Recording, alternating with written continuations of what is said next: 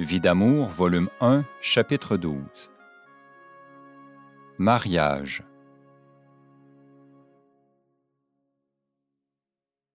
Au moral, il y a une telle amélioration chez Georges que je ne doute pas un instant du bonheur de notre union.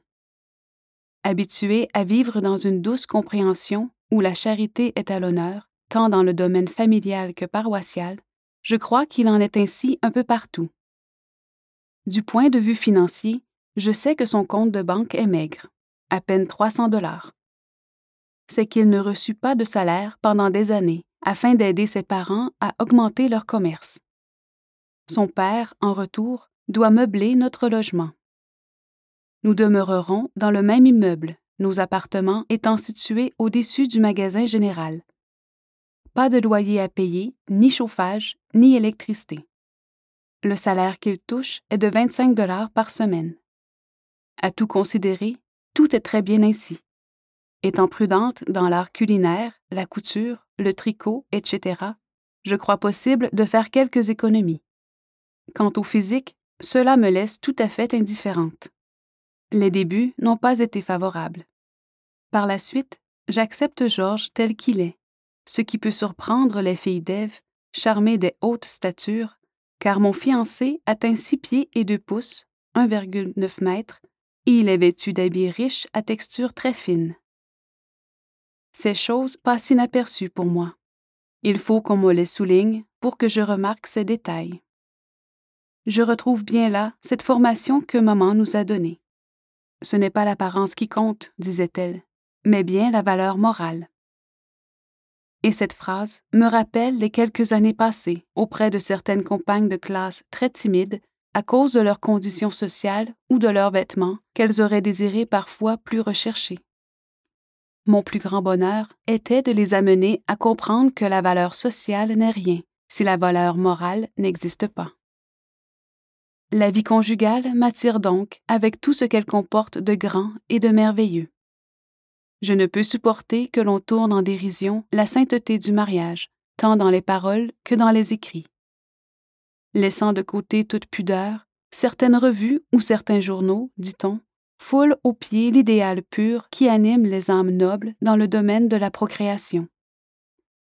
L'adultère et les vices ignominieux y sont exaltés. On va jusqu'à les peindre sous de telles couleurs qu'ils apparaissent innocentés de toute faute et de toute infamie. Lors de ces conversations, quand les parents sérieux s'alarment d'un tel état de choses et en cause afin de prévenir et d'y porter remède, je ressens un serrement de cœur qui me transporte auprès du tabernacle.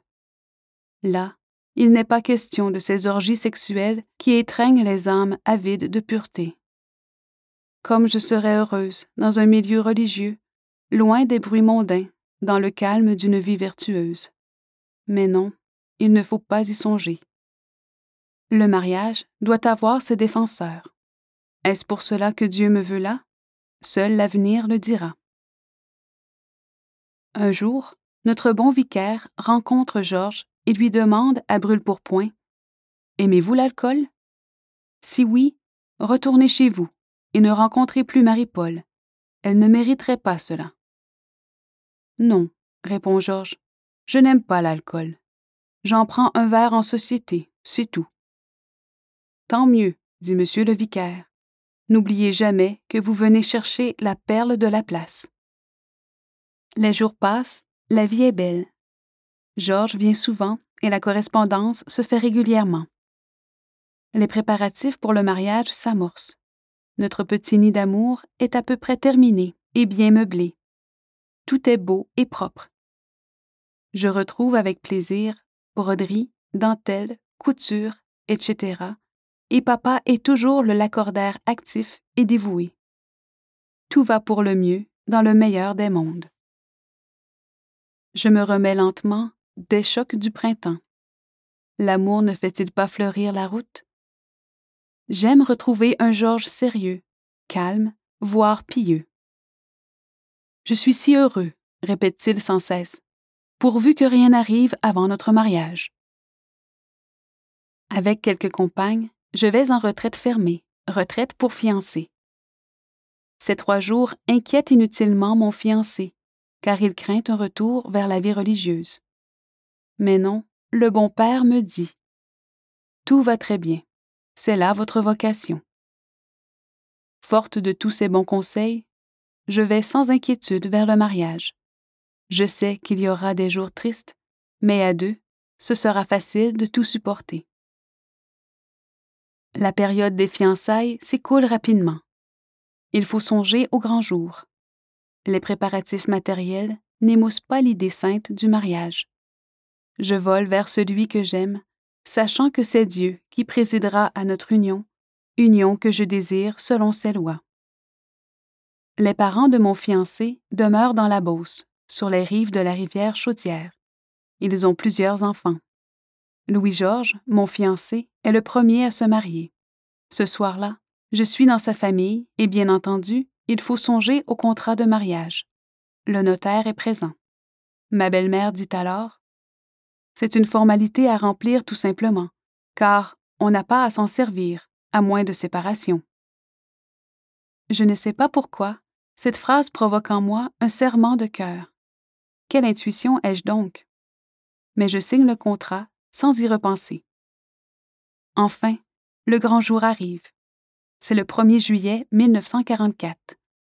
Éveillé dès l'aube, je contemple la nature dans toute sa splendeur. Le soleil rajeuni baigne ses rayons dans les eaux calmes du lac. C'est un vrai carnaval de couleurs et de beauté. La brise légère caresse l'azur.